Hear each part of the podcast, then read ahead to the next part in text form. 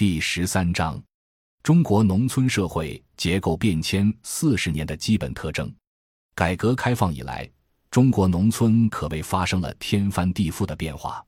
因为中国农村区域不同地区的情况千差万别，中国农村四十年的变化在不同地区又有很大差异。其中最为显著的差异是实现了就地工业化的东部沿海发达农村与仍然以传统农业为主的中西部地区农村之间的差异。小结一下，改革开放四十年来，中国农村社会结构变迁具有以下重要特征：第一，总体来讲，东部沿海发达地区农村村庄熟人社会产生了一个强有力的富人群体，这个富人群体导致村庄社会结构出现极化效应。并因此对村庄治理产生巨大影响。当然，因为乡村工业化的起点与路径不同，以苏南、珠三角和浙江农村为代表的东部沿海发达地区农村社会结构差异也很大。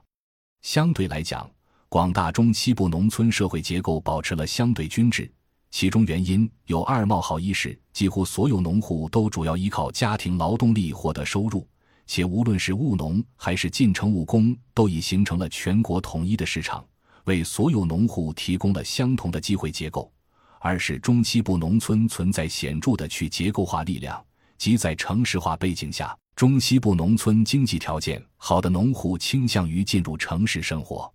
从而造成当前中西部农村普遍的均质结构。第二，改革开放四十年来。对农村社会结构影响最大的是沿海地区的乡村工业化和两千年以后骤然加快的城市化。在两千年之前，广大中西部农村农户家庭主要收入来自农业和就地务工收入。两千年之后，农民家庭收入越来越依赖进城务工经商收入，并在全国农村形成了十分普遍的以代际分工为基础的半工半耕结构。沿海地区农村工业化造就了一个富人群体，中西部地区农村的城市化则通过吸引农村产生出来的富人群体离村进城而充当了反结构的力量。第三，沿海发达地区农村在熟人社会中产生的经济分化和社会分层极大的影响和改变了乡村治理的面貌。第四，中西部地区农民进城，留下农村获利机会。使农村社会内部自发形成了一个数量不大、结构位置却极为重要的中间农民群体。这个中间农民群体是理解当前中西部农村治理秩序的关键。第五，中西部农村农民进城本身具有很强的手段性，即从城市获取就业机会与收入，而非完全进城生活。其中一个原因是中国当前的发展阶段还难以为所有进城农民提供在城市体面生活的条件。反过来，当前中国农村集体土地制度为所有农户提供了宅基地、承包地以及村庄熟人社会，从而为不愿或不能在城市安居的农民提供了返乡条件。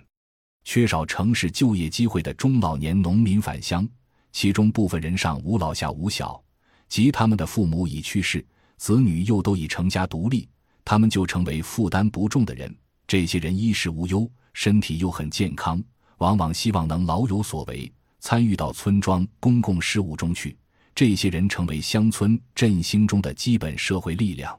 第六，中西部农村开放性的结构，即农户收入越来越依靠城市务工经商收入，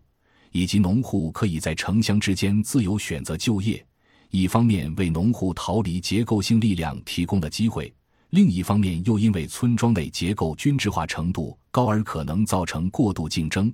这种过度竞争的后果，往往表现为严重的子辈对父辈的代际剥削。第七，当前中国允许农民自由进城，但限制城市资本下乡占用农民宅基地的政策，实际上是一种保护型的城乡二元结构。这种结构为进城失败的农民提供了有吃有住有玩的归处，让进城失败的农民可以落叶归根，且因为可以与土地结合起来，可以在身体、心理和生活上获得安全感。保护型城乡二元结构不仅是塑造当前中国农村社会结构的基本制度结构，而且使农村成为中国现代化的稳定器与蓄水池。感谢您的收听，本集已经播讲完毕。喜欢请订阅专辑，关注主播主页，更多精彩内容等着你。